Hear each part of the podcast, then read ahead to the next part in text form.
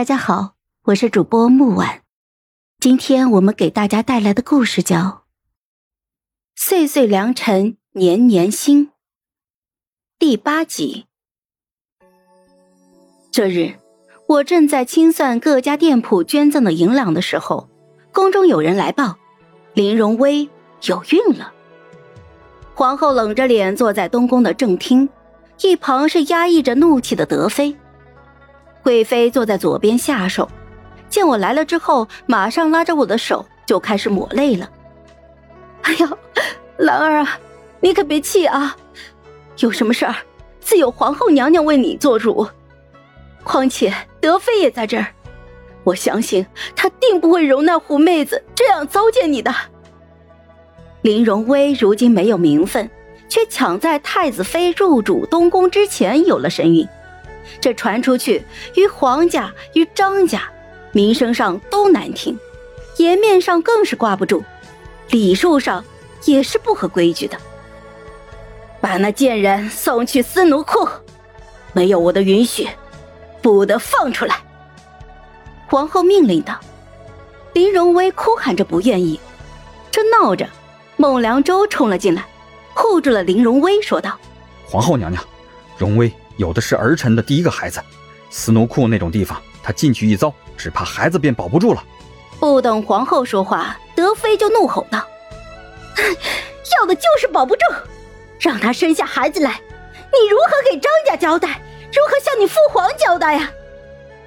我低头暗喜，德妃总能说出我想听的话。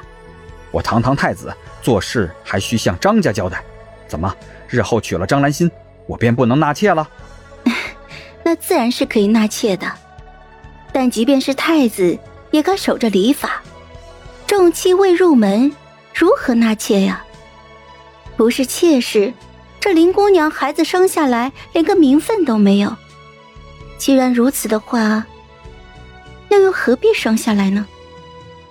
林荣威听到这话，口不择言，哼。当年德妃娘娘不也是女使吗？怎么她生的，我便生不得了？我撇脸去看贵妃，我们两个人都在努力的憋着笑。这林荣威真是每一句话都能精准的踩着我们的期望说呀。德妃听到这话，冲过去就给了林荣威一个巴掌：“你个下贱胚子，你敢攀比我！”我是先皇送给陛下的正经的贵妾，生了皇子封妃，那一切都是合乎礼法的。你不尊郡主，勾引太子，如今还敢拉踩着我？皇后娘娘仁慈，送你去司奴库，留你一条命，已经是你的福气了。孟良舟看着林荣威以一对四，对他的疼惜之情就更浓了。他横抱着林荣威就说道。今日东宫不便待客，各位请便。即便日后父皇回来，我不相信他会如此狠心，不要自己孙儿。说完，抱着林荣威就走了。皇后和德妃气得不住的发抖。我和贵妃对视了一眼，嗯，成了。东宫闭门谢客，林荣威被孟良舟细心的呵护着。今日要吃荔枝。明日要吃鲜嫩的河虾，后日又要喝冰梅汤，德妃每日都气得跳脚，偏偏进不去东宫。皇后更是气得头疼，唯有贵妃和我心满意足。